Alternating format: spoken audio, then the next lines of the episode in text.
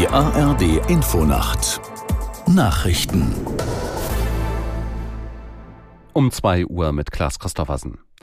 Israel reagiert mit einer massiven militärischen Mobilmachung auf den Angriff der radikal-islamischen Palästinensergruppe Hamas aus dem Gazastreifen.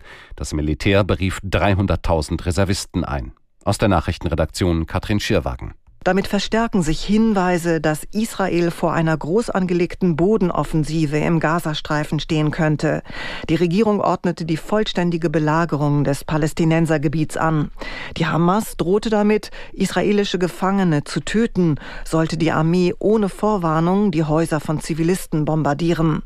Ministerpräsident Netanyahu rief die Opposition in einer Fernsehansprache dazu auf, eine Notstandsregierung zu bilden und in ein Bündnis der nationalen Einheit einzutreten. Die Staats- und Regierungschefs der USA, Deutschlands, Frankreichs, Italiens und Großbritanniens haben eine gemeinsame Erklärung zur Lage in Israel veröffentlicht. Darin verurteilen sie die Gewalt der Hamas und sagen Israel Unterstützung zu, um sich gegen solche Angriffe zu verteidigen. Die fünf Staats- und Regierungschefs machen deutlich, dass sie den Wunsch nach Gerechtigkeit und Freiheit für Israelis und Palästinenser gleichermaßen unterstützen. Sie betonen in ihrer Erklärung, dass die Hamas diese Bestrebungen jedoch nicht vertrete und dem palästinensischen Volk nichts als noch mehr Terror und Blutvergießen biete. Der Nobelpreis für Wirtschaftswissenschaften geht in diesem Jahr an die US-Volkswirtin Claudia Golden.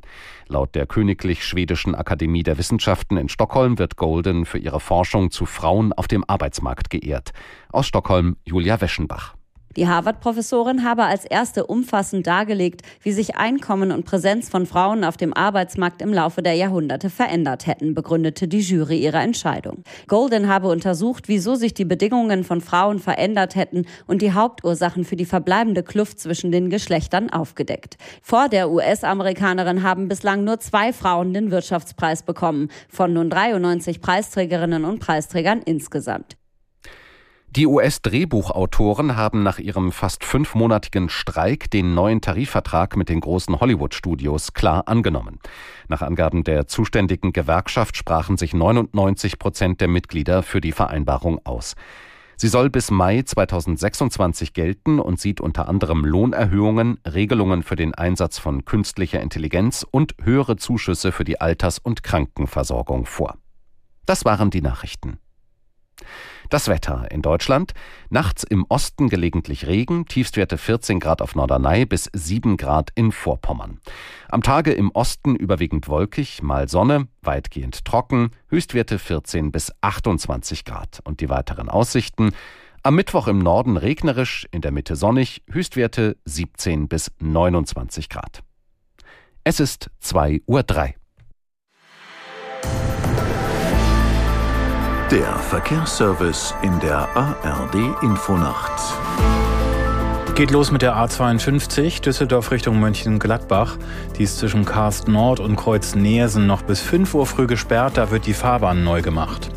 Die A59 Düsseldorf Richtung Köln ist zwischen Kreuz Monheim Süd und Kreuz Leverkusen West wegen einer Baustelle noch bis Mittwoch gesperrt. Die A59 Köln Richtung Bonn ist zwischen dem Dreieck Heuma und Dreieck Porz wegen Brückenarbeiten noch bis 5 Uhr früh gesperrt. Die A96 Lindau Richtung München ist zwischen Erkheim und Stetten wegen einer Baustelle bis 6 Uhr gesperrt, solange werden sie dort umgeleitet.